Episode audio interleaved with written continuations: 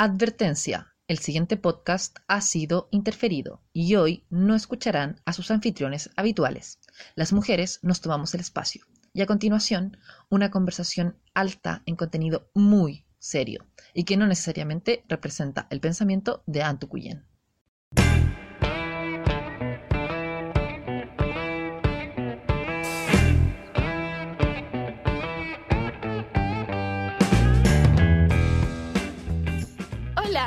Bienvenidas y bienvenidos a un nuevo capítulo del Antipodcast de Anto Cuyen. Hoy no estarán Camilo y Emilio, quienes nos cedieron este espacio. Yo soy Javier Hernández, estudiante de astronomía. Y yo soy Fran Astrónoma, divulgadora científica. Y en el capítulo de hoy vamos a hablar sobre mujeres en la ciencia. Esto es importantísimo, porque las mujeres en pregrado en ciencia son el 18,4%. Luego en magíster llegamos al 33,4% y en doctorado al 38,7%, casi 40-60 con los varones. Pero sorprendentemente o no, cuando llegamos a los puestos de trabajo volvemos a bajar al 20%. Oye Javi, pero que aumenten el porcentaje habla muy bien de las mujeres como estudiantes. Y habla muy mal de la equidad, porque tan pocas mujeres están ejerciendo ciencia en Chile es por algo. Bueno, para discutir eso y mucho más, hoy tenemos como invitada a Sonia Dufo, subgerente de divulgación y diversidad en AUI, que es la parte estadounidense de ALPA. Y la Sonia Dufo fue la primera mujer doctora en astronomía de la Chile y actualmente es activista en astronomía inclusiva, participando de diversos proyectos con estudiantes secundarias y jóvenes con discapacidad. Con ustedes, Sonia Dufo.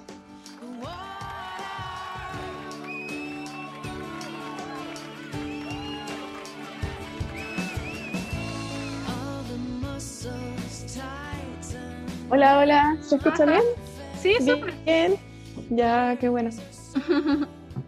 Ya, Sonia, vamos con la primera pregunta. Queríamos saber dónde partió para llegar a ser la científica hoy. O sea, ¿de dónde viene este deseo y por qué te cambiaste de física a astronomía? ¿Había algo de vocación aquí? Eh, ¿La ciencia te llamó la atención desde pequeña o en el cantó? ¿Qué pasó? Yo me llamaba todo la atención de chica. Ya de los ojos para afuera todo me interesaba. Eh, siempre fue así. Y, fue complejo decir qué es lo que me interesaba más. De hecho, me hicieron ese típico test así de vocacional cuando era chica y me salió todo parejo, parejo, parejo, parejo. Y me salió milimétricamente más arriba la parte social. Entonces, la, persona del colegio me dijo, ay, quizá tienes que ser asistente social. Y yo así como, no, no caché, porque dije, no, me sale todo parejo, todo me interesa, ¿qué hago? Ayúdame, la idea es que con esta prueba tú me ayudarás a... y, bueno, y estaba media angustiada cuando era chica por decidir qué hacer, porque estaba como entre teatro y física, eh, pero pensé que el teatro era demasiado complejo y que requería que uno viviera más y tuviera más experiencias de vida, así que me tiré por la física, que pensé que era más fácil. Yo creo que son parecidas, son parecidas son parecidas. Eh, y la verdad la física fue alguna vez que escuché el profe de física del colegio, antes de que me tocara trabajar con él, antes de que me tocara estar en su curso, porque era el profe de mi hermano, que es cinco años mayor que yo, decir que todo estaba hecho de lo mismo. Y yo no podía creer que todas las cosas que se veían tan distintas pudieran estar hechas de algo que fuera lo mismo. Él se refería a los átomos y todo eso, ¿no? Claro. Entonces me quedó eso metido y, y, me faltaban, no sé, 3, 4 años para caer en manos de, de, los profes, en vez de tener un solo profe de ciencia, tener los profes por separado y conocerlo a él, ¿no? Pero me quedé obsesionada con eso. Eh, luego cuando entré a la universidad, eh, quise entrar a la Chile porque sabía que me iba a dar un par de años más para tomar la decisión, que si yo entraba en ingeniería tenía dos años y medio para decidir efectivamente si quedaba o en la ingeniería, en alguna de las 8 millones de ingenierías que hay, o en alguna de las licenciaturas y de ahí para adelante. Y me sirvió, me, me sirvió para pensar que todavía quería las ciencias físicas y en ese sentido me metí a física, pero tampoco existía astronomía en esa época. ¿eh? existía que uno hacía la licenciatura en física y de ahí pasaba a hacer o el magíster o el doctorado en astronomía. Pero yo no, mi mamá me había dicho, yo no siempre tengo que hacerle caso a la mamá, mi mamá me había dicho que tú tendrías que estudiar astronomía. Y yo así como, no, yo quiero estudiar física. Encontraba que era muy distinto y la verdad es que hay, bueno, son al, eh, alitas del, del, mismo pájaro, ¿no? En, la, en Bochef al menos la licenciatura es lo mismo. lo mismo, claro. Eh, así que me tiré por el lado de física, pero la verdad es que yo era muy pajarito. Y, pensaba que todo tenía que salir de mí, no sabía pedir ayuda, no sabía organizar mi tiempo. Eh, y claro, era bastante difícil esto, tenía sus dificultades. Tenía sus dificultades y, y, bueno, saqué la licenciatura, me metí al doctorado y en el doctorado me costó muchísimo. Me costó muchísimo avanzar eh, y darme cuenta em, que si necesitaba algo debía aprenderlo primero. Como que suponía que esto que se decía que uno tenía que ser investigador independiente, era no algo que ocurre al final de tu doctorado, sino que algo que ocurre al principio. Entonces, obviamente, no, no, las cosas que no sabía tenía y tenía que aprender y no sabía a quién preguntarle o no, o no, no me atrevía a preguntar, bueno, simplemente me, me arrastraron a, a, a, a, tener dificultades para para llegar a la parte de la tesis. De ahí... No, no, porque eh, Yale fue astronomía. Entonces, ah. de ahí en algún minuto mi propio comité de tesis me dijo, oye, ¿sabéis qué? Nosotros cachamos que tú eres una persona inteligente. Pero a veces los proyectos, el tipo de trabajo, eh, no son para el tipo de estudiante. Y quizás eso es lo que está pasando contigo, porque yo veo que tú tienes un problema al que tienes que dedicarte, dedicarte, dedicarte. Como que si no sale ese problema, porque estás haciendo algo muy teórico, eh, es darse cabezazos contra la muralla. Y quizás tú necesitas algo donde metas más manos, donde tenga, ¿cachai? Que sea como con una parte de desarrollo, de manejo de datos, de algo que te da la opción de ir avanzando a pesar de que la idea genial todavía no salga. Y lo pensé y le encontré toda la razón. Pues dije, oye, si es verdad, si a mí me gusta meter las manos en la tierra y plantar la planta, pues quizás que lo que estoy haciendo no es lo que tendría que estar haciendo. Y me dijeron, te apoyamos en lo que tú quieras, explora un par de ideas. Yo creo que además te, fuiste de Surmenach en toda esta cuestión y hay estado pegada un año con, con quizá que depresión, no sé tú. Entonces, em, date un respiro y echémosle para adelante porque es seguro, es seguro que hay algo valioso dentro tuyo. Y yo lo agradecí porque yo me sentía, era el fantasma de física, o sea, yo dormía debajo de los computadores, pero no me salía la idea porque obviamente uno no debe dormir debajo de los computadores. Y, muy, fue otra cosa. Muy buena recomendación para los estudiantes tesistas. Sí, no duerma debajo del computador. Primero porque se duerme mal. Y segundo porque si uno no descansa, las neuronas no funcionan. No funcionan. Así que usted puede ser muy inteligente, pero va a estar bloqueado cinco años. Se lo digo yo. Y bueno, decidí que lo, más sano era cortar así totalmente y había una posibilidad de hacer una especie de intercambio, un programa mixto que había entre la Universidad de Yale y la Universidad de Chile y eh, me fui a hacer el doctorado en astronomía. Y salté, entonces fue muy, muy bueno porque me refrescó el estar en un ambiente nuevo, cambiar de aire y todo. Y en la segunda vez yo fui como, ya, las segundas oportunidades no son para todo el mundo, ¿ya? No todo el mundo las tiene, no todo el mundo tiene la suerte de tenerla, así que yo la voy a aprovechar. Si ahora tengo una duda, voy a preguntar. Si necesito yo, voy a pedir ayuda, ¿cachai? Como que me pegué la madura en ese minuto que hubiese necesitado para hacer esto antes. Eh, tratando, de, tratando de darme cuenta y descubrir que era verdad que yo era súper perfeccionista. Porque me decían, no, es que lo que pasa es que tú soy muy perfeccionista y por eso te cuesta sacar las cuestiones. Y yo decía, pero ¿cómo voy a ser perfeccionista si nada me sale perfecto? Entonces, era la tontera más grande, pues esa es la, la definición así de una persona perfeccionista. Yo creía que no era perfeccionista porque no lograba que las cosas me salieran perfectas. Eso soy yo. Ya vos, Fran, ya, vamos, vamos, otro día vamos a ir conversando por este lado, ya. Entonces, bueno, para eso te sirve hacer coaching y mentoría, porque tú descubrís cosas de las personalidades del, tuya y del resto del mundo, que, que, ¿cachai? Bueno, esto era uno de los aprendizajes. El aprendizaje fue, ¿cómo le hago para hacer al 90 o 95% de las cosas y sentirme satisfecha y seguir a la siguiente? Entonces, poder cerrar algo. Eh, ese era muy complejo para mí sigue siendo complejo si nadie dice que uno se saca, la, se saca los problemas que tiene, sino que como que uno los desarrolla de otro lado, le, hace la vuelta a, lo no tan perfecto que cabe. La adultez. Allá fue fantástico porque la sufrí también, pues imagínate cuando me, yo venía de física teórica, nuclear teórica, y me paso a que me digan, oye, está el lado rojo y el lado azul de las estrellitas, no sé qué cosa, y yo así que, azul, rojo, ¿qué? eran cosas que tenía que aprender nomás, pero, pero tuve que como tener la resistencia al susto de estoy llegando eh, desnuda a este nuevo mundo, ¿cachai? Pero tenía el impulso de esta segunda vez, nadie me para. Y, y, así fue como, como llegué a la astronomía, porque de hecho para mí no era, tan, no era tan distinto en el sentido de que me interesaba la ciencia en general, me interesaba la ciencia en general. ¿Y por qué salté a la divulgación? Porque no solamente me interesa la ciencia, sino que luego descubrí que esa cosa que tenía un poquito más del lado social era verdad, pues, me interesa la gente. Entonces, ¿cómo le hago? Tener gente y tener ciencia. Divulgación, pues. Genial. Muy qué bonito, qué bonito. Ahora, si lo hubiera descubierto 20 años antes, me habría ahorrado un montón de problemas. Pero habría sido menos, menos entretenido el cuento que tengo para contarles hoy día.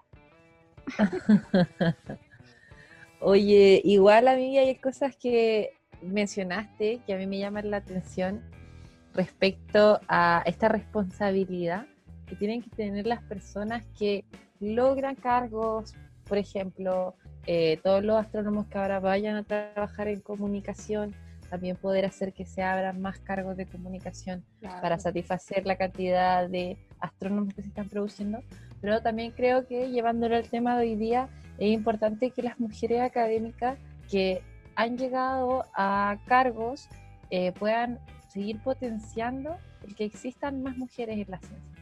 Nosotras, por ejemplo, en Bochef está el grupo de las Adelinas, que es el grupo, Ah, de sí. un grupo de académicas mujeres, y ellas incentivaron cosas como el PEG, que en este momento ha crecido mucho. Ahora llega a ser 55 cupos para mujeres, así que las mujeres que estén escuchando este podcast hoy eh, ya saben, en la Facultad de Ciencias Físicas y Matemáticas, para quienes postulen en primera opción, eh, las siguientes 55 mujeres que quedan bajo el corte son llamadas personalmente para matricularse. Y esto está pasando también en carreras como ingeniería en sonido, ya se han ido abriendo más cupos, incluso hay cupos para hombres en trabajo social, así que se ha estado abriendo posibilidades en la FEN también. Eh, entonces, que las profesoras tengan esta motivación. Ahora, como dices tú, eh, los cambios reales, reales vienen para generaciones más adelante. Sabemos que eh, para llegar a esos cargos de poder también han tenido que pasar por cosas difíciles durante la universidad, el ser mujer, ya, bueno, todas las mujeres sabemos lo que es ser mujer, no lo voy a definir ahora, no lo voy a explicar ahora, todas sabemos que nos llevamos más cosas en la casa, todas sabemos que es más difícil las clases, todos, sabemos todas esas cosas.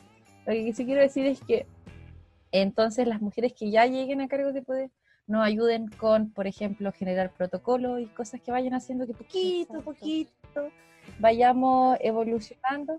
Eh, yo, de- por mi paso de Bochef, yo ya egresé, tuve seis años y vi muchísimos cambios. Igual estamos en un momento como en una ola bien intensa respecto a la diversidad.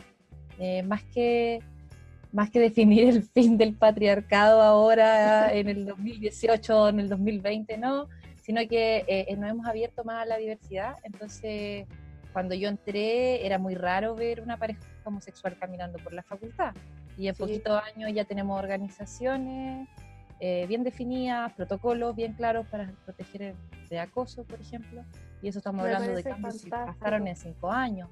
Y en esos mismos cinco años hubo un cambio de aumentar de 19% de mujeres a 28%. Como decía, Claro. tú, después del 30% ya tenemos un poquito más de poder. O sea, las mujeres nos fuimos a toma en Pochef. Imagínate. No, eh, Imagínate. te juro que saca la lagrimita ver esas cosas. Imagínate que cuando yo entré en mi sección era 8% mujeres. Y tú ni siquiera mencionaste un problema que para nosotros era fundamental. Nosotros no teníamos suficientes baños de mujeres. Tú, eso no me alegro, me alegro no lo alcanzaste a vivir. No sé, ah, estamos teniendo de nuevo problemas con eso porque ¿Y? Ha aumentado la cantidad de niñas. No, no, no. eh, bueno, bueno, este, podcast no refiere a la opinión de Antucuyel, pero sí hemos tenido problemas ahora porque, por ejemplo, cuando deciden hacer baños mixtos, son los baños de mujeres los que se vuelven mixtos. Y- Ah. Por ejemplo, Sí. lo- los baños para las personas las con mujeres. discapacidad son los de mujeres. Independiente si son hombres o mujeres, el de mujeres es para personas con discapacidad. Entonces Dale. se vuelve un baño mixto y al final puedes tener un edificio completo sin un baño para mujeres. Entonces, Ay, no, vamos a volver al mismo problema que tenía yo. fíjate que en esa época nosotros hacíamos exámenes de 6 a 9, que me parece súper... Todavía. un- un- Te confirmo que eh, eh, es un momento complejo, imagínate en el invierno cuando uno tiene que cruzar el parque O'Higgins, que me pasó que me salió una vez un, un exhibicionista, porque en invierno a las 9, 10 de la noche cuando te vas ahí, no, más de una vez, pero está oscuro, pues súper oscuro. Eh, Entonces es como medio peligroso en ese, ese rango de, de, hora, pero me acuerdo que nos tocaba hacerlo en lo que en esa época se llamaba las pabellos mecánicas, que estaban en donde estaba Bochef 851 o al lado de Bochef 851, hacia, hacia la esquina. Y ahí eh, el baño de hombres estaba a la vuelta de, la sala de examen y el baño de mujeres no existía. Entonces uno tenía que evaluar si cruzaba corriendo, arriesgando el, el pellejo, Bochef, la calle Bochef, para pasar al edificio central y ahí buscar subir la escalera. Yo me saqué varias veces la mugre subiendo la escalera a toda velocidad para encontrar uno de los baños que había en, una en el hall norte, me parece que estaba. Eh, entonces, imagínate, y, y tú le vayas a explicar al profe, oye, yo perdí 20 minutos, por favor, re- recupéramelo porque tuve que ir al baño así, no, pues, ¿cachai? Entonces, eh, me, mm, me da pena escuchar que de nuevo se va a ir dando un poco ese, problema, pero eh, si ustedes son un número suficientemente grande, pueden volver a plantearlo. Eh, y, claro, yo ya había, estado súper contenta de haber entrado al edificio y haber visto que donde había un simbolito de baño de varón, había un simbolito de baño mujer. Y dije, bien. Ahora hay que darle esa, esa otra pelea. Eh, Y ahora estamos dando peleas como que los baños de varones también tengan mudadores, por ejemplo. Sí, claro, sí. Algo que quería agregar como a lo que dice la Fran y que le encuentro mucha, mucha razón, es que, claro, como que yo, yo tengo en mi- una polera así en mi closet que dice mujeres empoderadas empoderan mujeres. Porque yo siento que es súper natural que cuando empiezas a tener una mujer, esa mujer trae más mujeres. Siento que es automático. Ponte, nos pasó este año en el DIM, eh, yo soy auxiliar de ecuaciones diferenciales, y um, a mí me, me llamó un profe por, por otra cosa, me llamó porque es mi vecino. Eh, Alexis Fuente es mi vecino, hace clase en Buchef y me dijo, Javiera, necesito una recomendación de auxiliar. Y le dije, yo puedo ser tu auxiliar, tengo tiempo libre este semestre. Ya, bacán. Pero son dos auxiliares. Y yo llamé a una mujer, pues, automáticamente. Yo Claro. pensé, necesito una niña y me puse a revisar entre mis amigas que ya habían pasado el ramo. que, eh, le dije así como, oye, ¿te interesa? Y las mujeres al em- empezamos como, ay, Javi, es que no, no sé si mi nota es tan buena. Y tenía un Ah, 6. bueno. El síndrome del impostor. Ay, Javi, es que yo nunca he hecho clase. Nunca voy a hacer clase si no te atrevís, po. Entonces Yo ahí ya... todas esas cosas mil veces. Mil Sí. veces. Y, y todo eso, todos esos errores los cometí en, en, el- en física. Todos. Todos. Dime uno, yo lo hice. Yo estoy con es una porque- política. Y nada, Es pues, como- la cuestión es que al final fue, Sí. fue bacán porque eh, el jefe del, o sea, el que coordinaba el ramo, porque es de estos típicos ramos mechones como con ocho secciones, Claro. entonces le- eh, este coordinador le dijo a los profes como, oigan, estamos en una campaña por tener más mujeres, así que si van a tener dos auxiliares, al menos uno que sea mujer, y a- Alex qué le bien. levanta la mano y dice así como, yo tengo dos auxiliares mujeres. Y fue así como, ¿qué? Y, y todos quedaron como muy impactados porque eso nunca se había visto en el departamento de ingeniería matemática, jamás se había visto un equipo con dos mujeres en el, en el equipo docente. Entonces, Bueno, y hiciste un tremendo trabajo porque las chicas que estén ahí, que son poquitas, seguramente todavía son poquitas, se sienten más cómodas. Yo me sentía mucho, muy incómoda de hacerle una pregunta a un auxiliar, que me tocaban todos los auxiliares casi eran varones, ¿cachai? Ahora te sientes mucho más cómoda de preguntarle a una compañera, a alguien que sientes un poco más compañera. Eh, así que ese, eso que hicieron ustedes es fantástico y que el, el departamento esté pidiendo que la cosa sea así es maravillosa. Eh, realmente va a hacer un cambio, hacer, tomar esa acción, esa simple acción de mostrarle a las chicas jóvenes que lo que hay para arriba no son puras personas que no se parecen a ellas. El tema de, la- hay- de los hay modelos una a seguir. responsabilidad. Hay una responsabilidad de nosotras, eh, yo siempre lo, lo he visto claro como, digo, bueno, yo soy mujer y soy joven y soy de región y tengo que poner la cara y decir que soy astrónoma, porque eso le da una esperanza a ese niño que tiene ocho años, que viene de la misma ciudad que yo, en- de un liceo rural y, y dice, ah, pero si ella pudo, yo también, pues sí. No es solo para unos poquitos, yo igual creo que eso es súper importante y claro, pues vemos esas diferencias eh, también en, en nuestra formación. Por ejemplo, estamos hablando de, de los modelos eh, yo creo que para ti en Provoca fue importante tener esta, que las niñas te puedan ver, que puedan ver que ellas también pueden ser científicas, porque pasa que si tú le dices a los niños, eh, dibujemos un científico, te va a dibujar Albert Einstein, ¿cachai? Exacto. De que tengan estas imágenes. Eh, y eso es algo que pasa muy temprano, entre los 4 y los 6 años cambia toda la cabecita de, los niños y pasan de pensar que no hay una diferencia, que todos pueden ser científicos, que todos pueden ser eh, genios, inteligentes y todo esto. Eh, a los 6 años tú le preguntas de nuevo a los niños y las niñas ya sienten que eso es más masculino que femenino, esas características son más masculinas que femeninas. Entonces, es algo que todas nosotras tenemos. Incluso si yo trabajo en esta cuestión de diversidad, inclusión y, enfoque género, yo también lo tengo y tengo que estar consciente de acordarme que de repente digo cosas que, que, que, son reflejo de eso, porque cuando uno lo aprende uno no tiene filtro, uno es tan chiquitito que lo que le entró, la información que le dieron uno la toma por sentada. Entonces, esos son los prejuicios, cuestiones que tú tomas por sentada desde antes que tuvieras el filtro posible para decir, oye, pero yo en realidad opino que el hombre y las mujeres son personas antes que nada, y como personas tienen de derechos y deberes, y de ahí en adelante, ¿cachai? Entonces es complicado. Eh, y los modelos de rol, y en este caso, como me decían ustedes, el Provoca, que es el proyecto que nosotros llevamos para eh, promoción de la ciencia y de las carreras STEM y los oficios y profesiones STEM en particular, en, en, toda la, en todos los grupos que se representan minoritariamente actualmente en estas carreras, del cual las mujeres son el más grande, la, son la minoría más mayoritaria, eh, nosotros nos enfocamos al principio en eso, solamente en esos dos puntos, en el punto de demostrar y visibilizar eh, que había mujeres en ciencia, que había mujeres chorísimas que hacían cosas, y luego visibilizar el hecho de que hay un montón de niñas que por mucho que quizás piensan que quizás no es para ellas, pero les interesa de todas maneras. Y si tú le das el empujoncito inicial y le dices, oye, fíjate que en realidad no hay una razón para que esto no sea para ti. Ahora tú puedes decir, sí, sí hay una razón porque resulta que la carga familiar siempre está más fuerte en la mujer y todo eso. Bueno, lo que pasa es que partamos del hecho de que en términos de justicia no hay una razón. Y en términos sociales tenemos que hacer el cambio social necesario para que este eh, grupo tan importante, la mitad de nuestra gente, ese talento no se pierda simplemente porque nosotros hemos tenido una estructura social que de base hace que la separemos desde chiquitita, la socialicemos hace tener un, trabajo doble, el de la casa y el otro que quieran hacer, eh, y la separamos entonces de las posibilidades de seguir su pasión, que pueden tener esa misma pasión de la misma forma que la tiene su compañerito.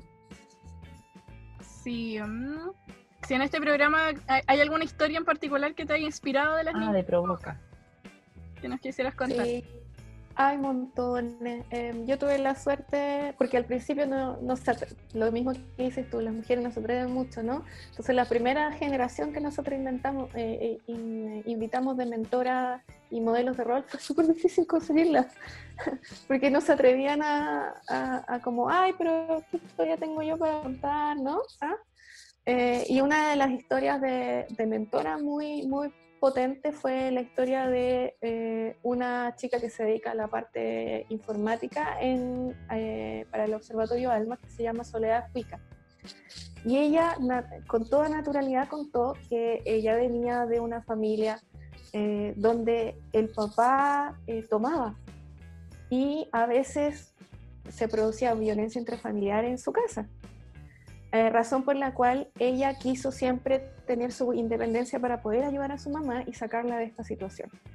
Y cuando ella contó esto, eh, llegó mucho a las niñas. Fíjate que de una manera muy, no de una manera brusca, sino que de una manera muy natural, les, dio a conocer el hecho de que a cualquiera, a cualquiera le puede pasar tanto vivir una cosa tan fuerte como esa, como tener un interés en esto de la ciencia que cualquier persona, nosotros como científicos, podemos tener una historia de, de atrás de cualquier tipo, tanto de privilegio como de injusticia, como de dolor, como de felicidad. Y ese clic lo hicimos nosotros y nos dimos cuenta que esa manera de acercarnos, de mostrarle a las niñas la parte eh, interna de cada una de las modelos de rol y las cosas con las que podían eh, tener parecido con ellas, su historia de vida, eh, las cosas que habían pasado difíciles, las cosas que habían pasado alegres, todo eso era lo que más les llamaba la atención. El poder identificarse y decir, oye, ¿yo qué puedo venir de esta situación difícil? ¿Qué me voy a imaginar yo que si vengo de una situación de violencia intrafamiliar voy a poder salir adelante con, con, con, algo que quizás pienso que no puede ser, no es tan prioritario, ¿no? Que mi prioridad quizás debería ser otra. Y la verdad que no es así. Entonces, esa historia, yo creo que es una de las historias más poderosas que, que había. Eh, también había la historia, nosotros estamos muy contentos con una historia de éxito de una de las niñas que fue protagonista, porque teníamos una protagonista mujer y una protagonista niña, que las, las poníamos un poco en paralelo con, con algo que tuvieran en común de su historia o de sus intereses y teníamos a la Javiera Toro, que ella eh, desde un principio fue la primera que dijo, yo quiero ser astrónoma, yo quiero ser astrofísica, yo estoy aquí porque esto es lo que me interesa, esto es lo que quiero, no sé qué cosa. Y eso fue en octubre del 2018 cuando hicimos esa actividad, la primera actividad de Provoca. Y hoy está, es, parte, es compañera de usted, eh, eh, está en primer año de ingeniería con, con las ganas de, de estudiar astronomía. Obviamente nosotros no le no le modificamos en nada su, su, gana, ella ya venía con esto instalado. Pero conversando con ella, ella nos dijo, y esto me levanta mucho el ánimo, dijo, yo pude, volviendo a la casa, explicarle a mi mamá cuál era la cosa que había detrás de la astronomía, cuáles eran las posibilidades de trabajo, cuál era la, el significado, el valor de esto, para que cuando ella me preguntara, pero ¿por qué quieres hacer esto y cómo lo vas a hacer? ¿Cuál es el camino para seguirlo? Ella había conversado con ocho mujeres que le contaron de distintas maneras cómo siguieron ciencia, qué es lo que tuvieron que enfrentar, cómo lo resolvieron, si había problemas, cómo, lo, cómo pasaron por encima de ello. Y, y con toda esa información, dijo, yo pude decirle a mis papás no solo por qué lo quería hacer, no solo cuál era el valor de hacerlo, sino cómo podía pensar en hacerlo. Y esa cuestión al final es, mira el, la información, la información es muy valiosa. El acceso a poder conversar con una persona que ya lo vivió fue increíble. Eso es lo más valioso de, de, los modelos de rol y que uno de repente no lo tiene. Algunos tuvimos suerte, nomás que no sé, vos yo tengo el, el, caso de como mi, yo le llamo mi madrina científica, que también se llama Javiera, coincidentemente vemos muchas Javieras. Muchas Javieras. Eh, Y estaba en el mismo liceo y ella es dos años mayor que yo. Entonces, cuando yo estaba en primero medio, ella estaba en tercero entrando al electivo matemático. Después, cuando yo entré al matemático, ella había entrado a Buchef. Después, cuando yo entré a Buchef, ella entró a astronomía y así, ¿cachai? Entonces, siempre tuve como alguien un poquito mayor que yo que había tomado los pasos y me podía responder. Entonces, yo trato que, que las niñas eh, tengan eso, vean eso en una, que vean a alguien que está al, al alcance. Sí, igual trato de hacerlo mucho. ¿Y tú, Sonia, tienes, recuerdas quién habría sido como tu modelo quizás cuando tomaste esta decisión? Puros hombres, pues si no había mujeres. Puros hombres. wow, la buena respuesta. yo te puedo decir, yo te puedo decir que, eh, bueno, la que siempre estuvo ahí fue la María Teresa Ruiz. Uno la veía porque ella ya era profe. Pero digamos, dentro de, dentro de la gente más joven, hubo una chica en ingeniería química que me hizo clase que, que me, yo conversé con ella y, y, me sirvió mucho. Y de repente, la verdad es que de repente, no, o sea, si uno puede tener una mentora a más largo tiempo, maravilloso. Y nosotros en el Provoca queremos hacer un proyecto de mentoría en base a lo que estamos trabajando. Una, una, un apoyo que no sea solamente que tú le das un empujoncito y te vas. No, pues nosotros hemos mantenido contacto con, con la Javiera y con, la, con varias de las otras niñas y queremos que las mentoras también se desarrollen más y puedan tener más cosas que contarnos y más cosas que enseñarnos. Eh, pero en mi caso yo fue más puntual, eh, no existían como programas de este estilo, entonces uno de repente se encontraba con alguien que te daba el empujoncito en ese minuto.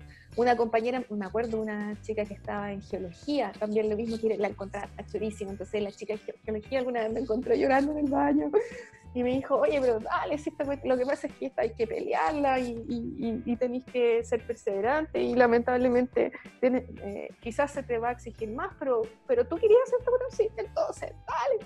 Y, ¿cachai? Una persona que de repente se dedica dos minutos, que no te ha visto en toda su vida, pero te ve mal en un momento y te, y te impulsa en, en, en, la dirección correcta. Eh, que a ella quizás no le hace ni diferencia, pero a ti te salva la vida. ¿cachai? Entonces, por eso es lo que estábamos discutiendo, que de repente uno nunca sabe, uno siempre tiene que tener la actitud, tiene que tratar de tener la, serenidad y la actitud positiva, porque tú no sabes si a la persona que le estás dando la explicación de cómo es la cómo podría ser la vida a alguien en el universo o qué es la astronomía, cuál es la diferencia entre la astronomía y la astrología, como ese momentito que para ti puede ser muy mínimo, para una persona puede ser el impulso que necesita para ir en la dirección correcta. Yo lo agradezco porque me pasó y son como, eh, fueron como pequeños angelitos en, random, así, al, azar en, en, mi carrera. Eh, porque era muy difícil tener el tiempo de una mentora, había dos, tres profes con, con suerte y ellas estaban tapas de pega, ¿cachai? Em, entonces, por eso nosotros tenemos que generar este, este, estos proyectos de mentoría desde abajo, no solamente desde arriba, desde la gente, porque también las personas que son consagradas se ven como lejanas, ¿cachai? Eh, ya, ya lamentablemente, a pesar de que yo me, yo me siento tan joven, las niñas sienten una distancia conmigo también, ¿sí? ya ya tengo canas, tengo otra realidad, ¿no? Entonces nosotros tenemos que tratar de generar justamente lo que la Javiera está diciendo, si nosotros generamos una mentora de una persona que tiene dos añitos más, cinco añitos más, y se genera un circulito donde después, dado que tú recibiste ese impulsito, tú te debes a, darle el impulsito al que sigue, y entonces la Javi, de hecho, nuestra Javiera eh, Hernández le ayudó a nuestra Javiera Toro, que se la enchufamos ahí para que la llevara a Bochef y le, le mostrara el lugar en que ella entrara, hizo la pega, porque nosotros tenemos que generar una rueda y darle la velocidad a esa rueda, donde una un poquito más adelante ayuda a la que viene atrás y esa que viene atrás ayuda a la, otra que viene atrás y mientras va aumentando la cantidad de gente va aumentando la cantidad de apoyo y entonces no tenéis que confiar en encontrarte de casualidad en un baño con alguien que te salve la vida ¿cachai? Pero que existe un sistema de apoyo que mientras la cosa no sea equitativa te levanta y te, y te, y te da soporte para que tú tengas la resistencia de pasar por las barreras que te toque pasar a ti y mejorar eso para la siguiente generación. Qué importante. Yo eh, quería mencionar que respecto como, ya que abriste, para que aprovechar las personas que estén escuchando el podcast, que las visitas a la facultad eh, y al observatorio eh, son posibles, simplemente hay que contactar y decir que uno quiere visitar y va a haber alguien que esté dispuesto a darte el tour. Por supuesto, no ahora en cuarentena, pero esa posibilidad siempre está. yo muchas veces me tocó recibir estudiantes, incluso por ejemplo, en la última vez que recibí un estudiante fue como en febrero, eh, y entonces siempre está esta posibilidad para que la gente la pueda tomar eh, y puedan conversar con alguien directamente. Yo igual quería mencionar respecto como a quién había sido mi mentora o, mi, o como mi mujer de admiración, ella que pasamos las tres. Eh, y yo tuve harta suerte de que mis hermanas entraron a la Universidad de Chile. Eh, nosotros no, no, tenía, yo no tenía contacto con ningún, ni siquiera hombres, ingenieros o abogados o médicos, porque venía de una ciudad muy chiquitita, de un colegio con promedio PSU bajo, eh, de puras mujeres, entonces no nos incentivaban nada de STEM. Debo haber tenido cinco profesores, debo haber tenido siete, ocho profesores de matemática en seis años de estudio, algo así. Entonces no había como continuidad tampoco, no había mucho interés. Eh, entonces tuve la suerte de que mi hermana mayor fue como abriendo barreras para nosotras porque la Universidad de Chile no era ni una opción. O sea, de toda mi generación de 80 niñas, dos entramos a la Chile, una a estudiar arte y yo a estudiar ingeniería y, para de contar. Entonces ni siquiera venir a Santiago, a abrir como puertas. Entonces mis hermanas me abrieron puertas y, mi segunda hermana eh, ella estudió en Bochef. Entonces, claramente, como dice la Javi, un poquito más grande. Ella iba cuatro años adelante que yo, entonces yo iba viendo. Y eso me ayudó mucho. También me llevó a celebrar la última vez que el último cálculo avanzado, cuando pasé cálculo avanzado. Y ahora está haciendo su doctorado sobre mujeres en STEM y cómo estas iniciativas, como el PEG, eh, ayudan a que más mujeres entren a la ciencia. Y está en Londres investigando economía. ¡Oh, qué bacán! Qué bacán.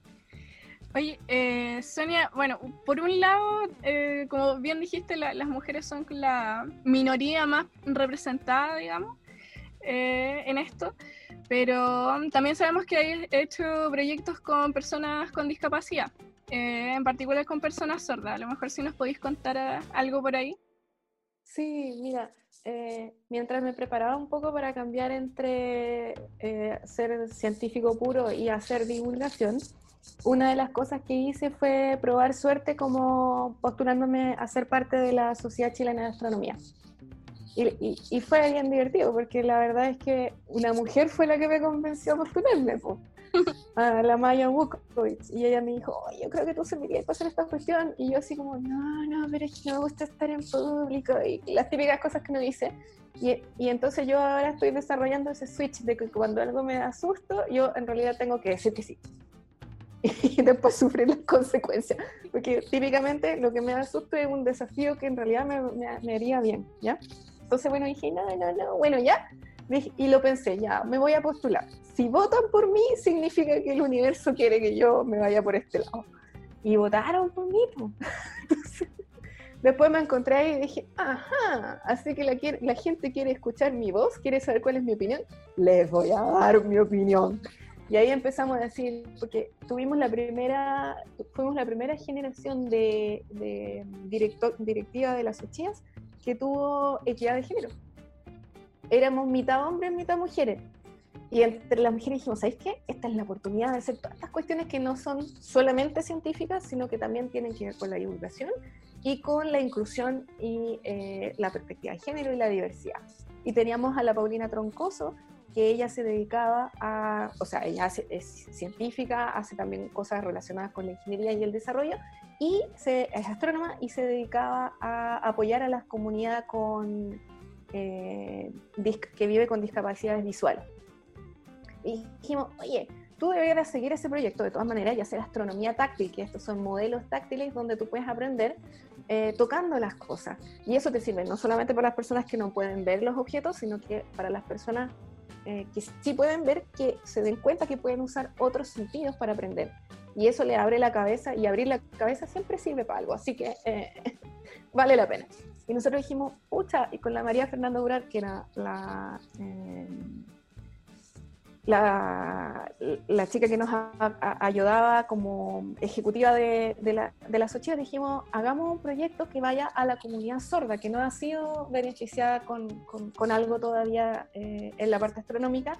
Y además que nos parecía que lo, lo más sencillo que se podía hacer era poner, eh, contactarnos con intérpretes en lengua de señas chilena y en las charlas, que siempre charlas de divulgación es lo que más hay, poner un intérprete y aprender cómo se hacía eso correctamente, eh, contactarnos con un grupo confiable de intérpretes, eh, producir un, pequeño expertise de cómo poder hacer esto y poder decírselo a todo el mundo, eh, a todas las universidades y, impulsarlas a que después sea normal hacer esto, tener un intérprete en lengua de señas cuando hay una charla. Y la verdad es que de la misma manera que tener astronomía táctil, que en principio el primer objetivo sería llegar a, la, eh, a las personas que no pueden ver o que tienen baja visión, el primer objetivo de estas cosas era llegar a la comunidad sorda. Pero son comunidades pequeñas, por tanto tú tienes que tener un multipropósito. Y en este caso nosotros nos dimos cuenta que el multipropósito era eh, visibilizar la inclusión, que en este caso es muy evidente, porque tú tienes a alguien que en tu campo de visión tienes alguien que está enseñando, ¿no? Moviendo las manos. Y tú tienes que pensar, si, si, si la persona que está haciendo lengua de señas, tú no, no, no, lo, entiendes, no importa, pero tú te das cuenta que es muy bello. Hay gente que no, es no, puede, no puede eh, disfrutar de la charla eh, escuchándola, ¿no? Eh, y entonces tienes que abrir tu mente a pensar oye, hay, eh, tengo que tener estas consideraciones en mi propia profesión. Nosotros lo decíamos al principio y al final de la charla, le decíamos, si usted quiere conocer eh, o eh, contactar con nuestros intérpretes para sus propias charlas, de sus propias carreras, de sus propias cosas, conversen. Si a usted le interesa aprender lengua de señas ahora, que lo vio porque lo encontró precioso, lo encontró valioso, lo encontró interesante, contáctese con nuestros intérpretes y aprenda. ¿cachai? Entonces, y la tercera pata de nuestro, de nuestro trabajo fue, lo que terminó siendo otro proyecto, eh, que nuestros intérpretes supieran los términos astronómicos, los términos químicos, los términos biológicos, eh, que no les tocaba tanto hacer, pues normalmente las charlas no les tocaba que fueran muy técnicas. Y en ese caso tuve la, la, la suerte de ir a un congreso de inclusión y diversidad en Viena, donde había una gente haciendo un proyecto que consistía en eh, juntar los términos astronómicos, una serie de términos astronómicos en todas las lenguas de señas posibles que, que, encontraran. Y yo me ofrecía a, hacerlo con nuestros intérpretes, pedirle ayuda a nuestros intérpretes que nos mm, permitiesen llegar a la comunidad sorda, porque son las personas de la comunidad sorda los que realmente te pueden mostrar cómo se enseñar la lengua de señas, em, que nos mostraran cómo era la seña. Entonces, el intérprete me servía para poder comunicarme con la persona de la comunidad sorda y que ella me dijera efectivamente cómo ella había aprendido ese término, si existía, si no existía, si era común, si no era común, cómo se hacía, si tenía sinónimos, bla, bla, bla, bla, bla, y todo eso lo pudiéramos traspasar a la, a la, a la um, Unión Astronómica Internacional que necesitaba eso, esos datos. Súper. ¿Sabes que En ese sentido te quería preguntar algo súper como particular, que una duda como que me surgió. Porque el año pasado yo empecé a trabajar también en un proyecto con niños sordos. Eh, que por cosas de la vida, yo una vez hice una charla y una persona que estaba ahí, la Constanza Díaz, eh, me conoció, digamos, y me empezó como siempre a invitar a, a, distintos trabajos. Eh, qué sé yo, hacer clase en un colegio, eh, qué sé yo, hacer un taller de física, hacer un yo también le pego a la robótica, entonces de repente me decía la robótica, y yo por cosas de la vida yo nunca podía, qué sé yo, eh, o tenía otro trabajo en ese horario, o tenía clases, cualquier cosa, yo nunca pude, como en un plazo de dos años. Entonces yo no sé por qué me seguía dando pega, pero a finales del año pasado me... Te estaba echando una mano, ¿viste? ¿Ah? Te estaba echando una mano. sí, no, de verdad la, la Connie yo estoy súper agradecida porque nunca como que desistió, siempre me, me seguía invitando. Y eventualmente, eh, un día me llama por teléfono y me dice que necesitaba una persona para hacer un taller eh, de, robótica. Y yo así como, ya, dime el horario y no sé qué. Y me dice, lo primero que tienes que saber es que es un colegio de niños sordos. Y yo le dije así como, Connie, pero yo no hablo en lengua de señas. Yo al tiro me eché para atrás, así como, Connie, ¿cómo lo hago? Yo claro. a la persona equivocada. Claro. Y, y, me dijo, es que no tengo a nadie que sepa lengua de señas, así que vas a tener una intérprete. Y yo así como, ya, si es así, ok, voy. Y yo hasta el último momento, hasta que no me paré frente a los niños, yo no sentía que era la persona indicada para el trabajo. Y empezamos a trabajar y sé que fue, tan lindo, tan, tan interesante, y yo aprendí mucho de, de ellos, ¿cachai? Eh, sacaron adelante mucho ellos siempre me sus profes porque trabajé con sus profesoras y con los niños y las profesoras siempre me decían que los que les ponían los límites a la gente con discapacidad eran sus familiares o alrededor más que ellos mismos ellos siempre estaban como intentando más, intentando más, y era el, resto de la gente la que de repente no creía en ellos. Y me pasó... Es tremenda esa, esa frase que acabas de decir, pero, pero, pero es muy cierto y es culpa de nosotros los oyentes. Sí. Porque los niños, los niños eh, sordos nacen el 90% de ellos en familias oyentes. Y somos las familias oyentes que no aprendemos lengua de señas, que no vemos cómo hacer estas cosas, los que, los que por ignorancia le estamos metiendo límites. Es tremendo. No, sí, fue muy terrible y, y, en eso me di cuenta en un plazo, esto terminó como en enero, más o menos, tuve unos tres meses con, con ese proyecto. Y este año lo íbamos a retomar, pero bueno, COVID. Y, nada, pues me acuerdo que eh, parte de las cosas que le enseñé era como electrónica y uno de los niños se, inspiró mucho, le, le, gustó mucho electrónica, así conectar circuitos, prendimos un LED, hicimos hartas cosas entretenidas y él de repente lanza así como yo quiero ser ingeniero eléctrico. Y yo así como, dale, obvio, tú échale para adelante. Y de repente empecé a pensar, porque una de las cosas que me dijo mi, la, intérprete, la, la Paula, eh, me decía es que yo primero, y, era verdad que le tenía que enseñar a ella primero para ella poder interpretar. Entonces yo le tenía que enseñar como la, la placa, ¿cachai? La, qué sé yo, los caimanes, que son los cables. Entonces ella tenía que saber de lo que estaba interpretando. Entonces yo dije, no basta con tener un intérprete, por, por decirte, no. Basta, tiene que ser un intérprete que cache álgebra, que cache cálculo, que cache química, y es como, wow, ¿dónde pilla esa persona? Y ahí es cuando a mí como que se me cayó el mundo, y ahí yo dije, ¿cómo lo va a hacer este cabro? Y esa es la duda que yo todavía no me puedo sacar, no sé si habrá algún proyecto de eso, o si tú sabrás cómo, qué se hace ahí, porque, bueno, yo ahí me quedé. Bueno, hay una cosa aún más, aún más compleja. De hecho, solamente, tú sabes que, no sé si tú tienes, tú conoces este dato, pero solamente en el 2012 el Estado reconoció la lengua de señas como la lengua natural de las personas sordas en nuestro país. Solo en 2012. Si tú no lo tienes reconocido, eso significa que el Estado tampoco te lo provee como un derecho para tu educación. Y de hecho, solamente el año pasado, a mitad del año pasado, se salió una ley en la cual un colegio, que quizás el que estabas trabajando tú, el Jorge Bote, ¿estabas en el Jorge Bote? No, en el Santiago Apóstol. Ya en el Santiago Apóstol. Solamente este colegio, el Jorge Bote, era, estaba eh, permitido de tener educación en lengua de señas hasta cuarto medio. Ah, sí, Porque este antes octavo. Solo lo tenía hasta sexto básico. Y hay un documental fantástico que se llama El último año, me parece, que de hecho la próxima semana está gratuito eh, en, Facebook. Eh, búsquenlo porque va a estar del 8 al 14 de junio gratuito en Facebook. Eh, y eh, ahí te cuenta la historia de cómo los niños pasan de su colegio, donde todas sus clases son en lengua de señas, a un colegio integrativo, donde en realidad los colegios integrativos están más preparados para recibir y trabajar, por ejemplo, con niños con síndrome de Down, que son una, mayoría, una minoría mayor que los niños eh, de la comunidad sorda.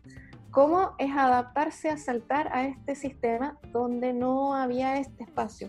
Y solamente el año pasado se generó en un solo colegio y en Santiago ese espacio. Entonces, ahora, para que eso suceda en la universidad, ¿cómo lo vamos a hacer? Eh, ¿Cachai? Eh, yo conozco un astrónomo eh, sordo que es canadiense, me parece que él es. Y él va para todos lados con su propio intérprete.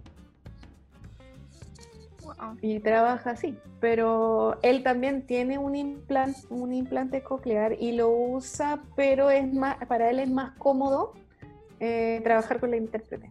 Porque le cansa el, el uso del, del aparato. Y, y, además no es cosa de hacer un, tú debes haber aprendido Javiera que no es cosa de hacer una traducción, por eso se llama interpretación y no traducción, sí. porque no es palabra por palabra, sino que hay que eh, rearmar todo, la gramática es distinta, la estructura de las frases son distintas. Entonces, de repente uno ignorantemente piensa que si le pone subtítulos a, a, a un documento, a un video con el que está trabajando es suficiente y no lo es porque no maneja las mismas estructuras gramaticales. Así que claro, eh, la posibilidad de que una persona se desarrolle así requiere un apoyo extra, pero se lo merece, o sea, eh, debería ser una posibilidad. Eh, no estoy segura, yo he escuchado que parece que algunas universidades tienen algún tipo de apoyo, pero no sabría decirte si es sistemático y, y si tiene un costo para las familias.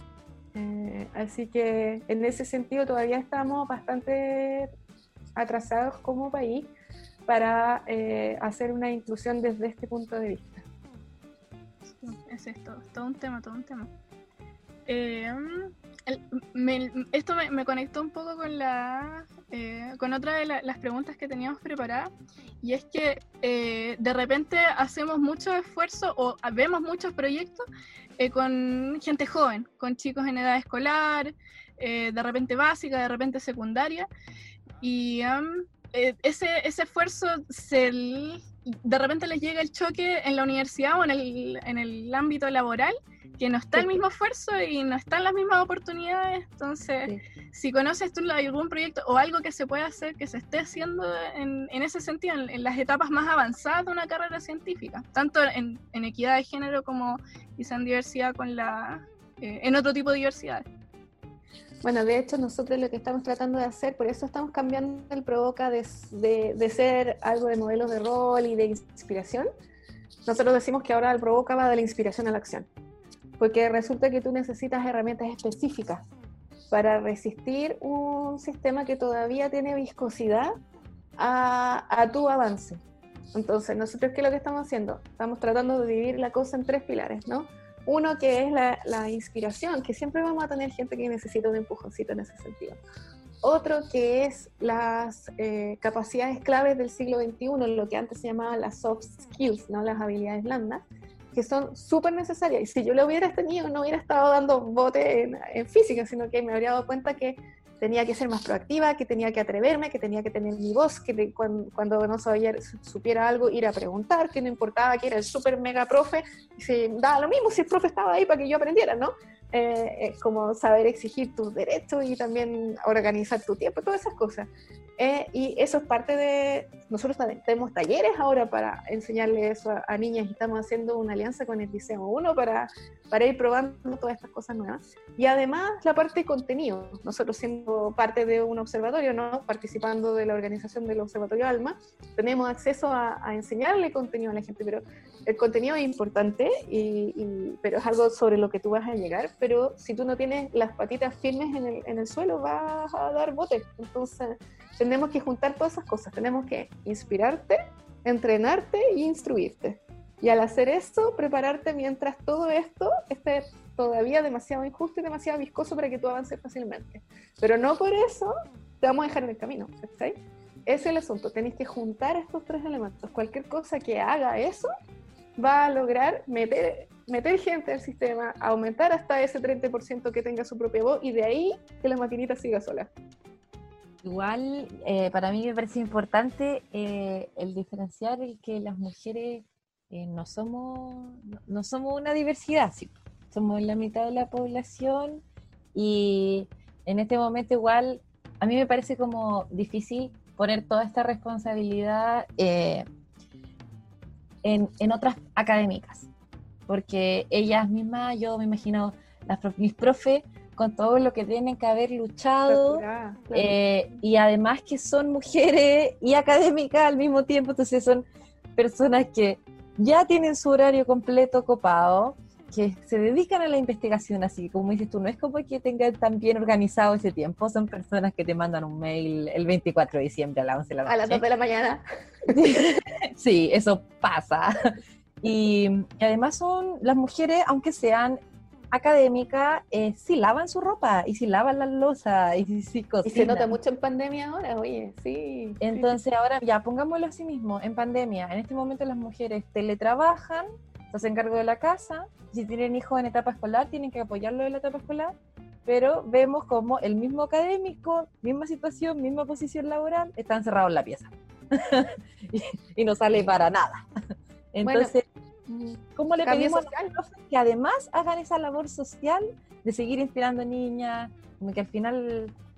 No, pero que... por eso estábamos diciendo que tienes que armar una ruedita, donde al principio hacemos el primer esfuerzo, las más, las más vintage, las con más canas, y, y, de ahí, eh, ponte tú ahora nuestra Javiera Toro, va, está entrando primer año en la universidad y nosotras no la vamos a dejar tranquila, la vamos a agarrar de ahí, le vamos a hacer que converse con sus compañeras, que vuelva a conversar con sus compañeras y cuente su historia, porque esa historia es más cercana.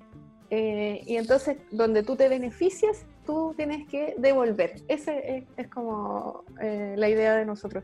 Y no siempre cargarle la mano a, la profe, que es la directora del milenio y además ¿no?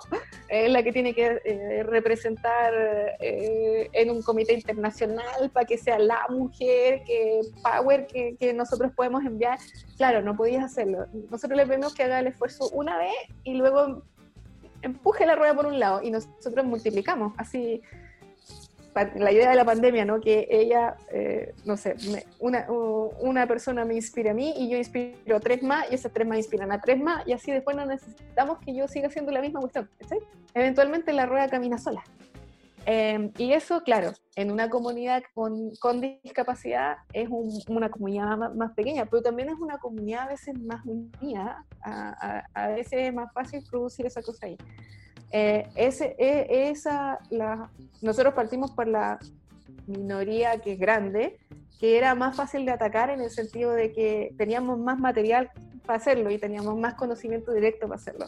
Pero esto tiene que tratar de replicarse en todos los otros grupos que, nos, que están subrepresentados.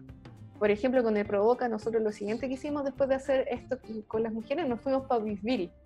No sé si ustedes saben dónde queda Bisbiri, pero Bisbiri es el primer, la primera localidad de nuestro país en el norte. Es donde ellos dicen es donde empieza Chile.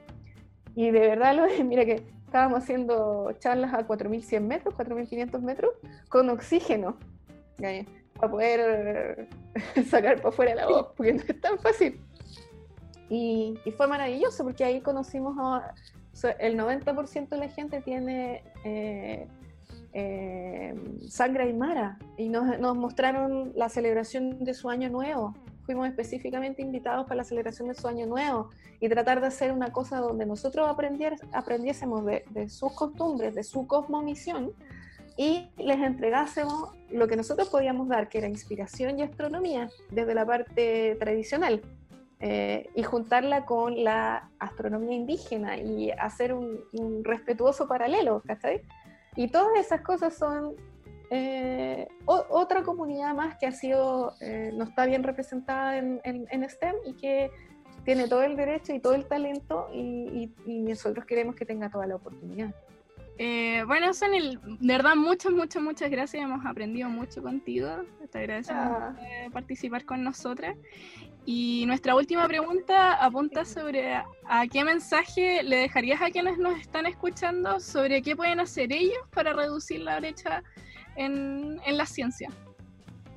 Lo primero que uno tiene que hacer es autoanalizarse, porque la primera persona que, el primer filtro que uno tiene viene de esos antiguos aprendizajes que uno tuvo de niño y que uno no se dio ni cuenta.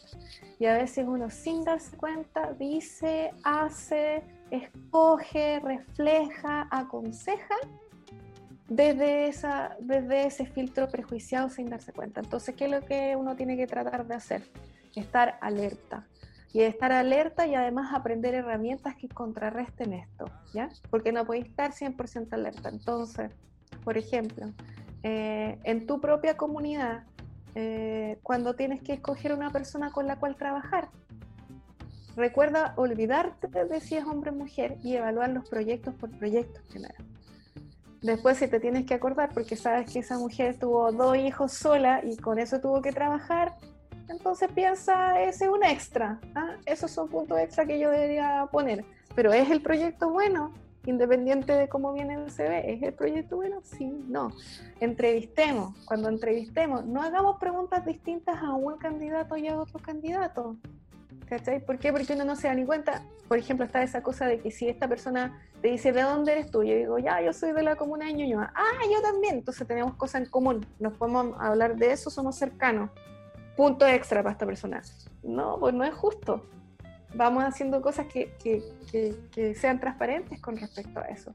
Con respecto a nuestros estudiantes, también lo mismo, tengamos cosas en común con nuestros estudiantes que no sean solo que somos del mismo grupo, que conocemos a la misma gente, que sean de otro estilo, que sean quizá que tenemos vivencias fuertes parecidas, que tenemos intereses parecidos, ¿ya? de manera de quebrar una barrera, de buscar al igual a mí y empezar a buscar al que tiene cosas en común conmigo. ¿ah? Y después, si además logramos saltar a conversar con alguien diferente a mí, con alguien que incluso piensa distinto que yo, y ahí estamos logrando romper nuestras barreras y, y dejar las barreras del resto para una comunicación efectiva, un trabajo en grupo efectivo, una presentación de información accesible a todos y de ahí la ciencia, la ciencia puede crecer. Genial, muchas gracias Sonia, la verdad es que te agradecemos muchísimo por tu tiempo, sobre todo porque sabemos que es muy valioso. no, Póngale color. Pero, es muy importante que otras mujeres, bueno, para nosotras es importante poder entrevistarte a ti. Eh, no tenemos tantas profesoras mujeres cuando se trata de entrevistar a otras mujeres, eh, a encontrar otras académicas se vuelve un poquito difícil teníamos ya una entrevista con Amelia Bayo de Valparaíso. Eh, acá en la temporada de podcast, sí, yo también tuve la oportunidad de conocer a Amelia cuando estuve investigando en la UB.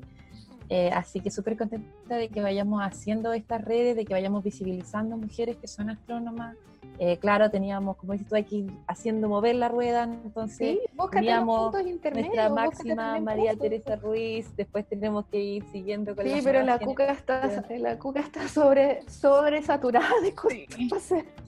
Por supuesto, la Javi. La lo que te digo también, nosotras estamos más distantes de, la, de las niñas. Aunque yo quiera ser cercana, siempre va a suceder que yo soy la señora, ¿no? La mamá de alguien, la abuelita de alguien, con respecto a, estos niños que nacieron en el 2010.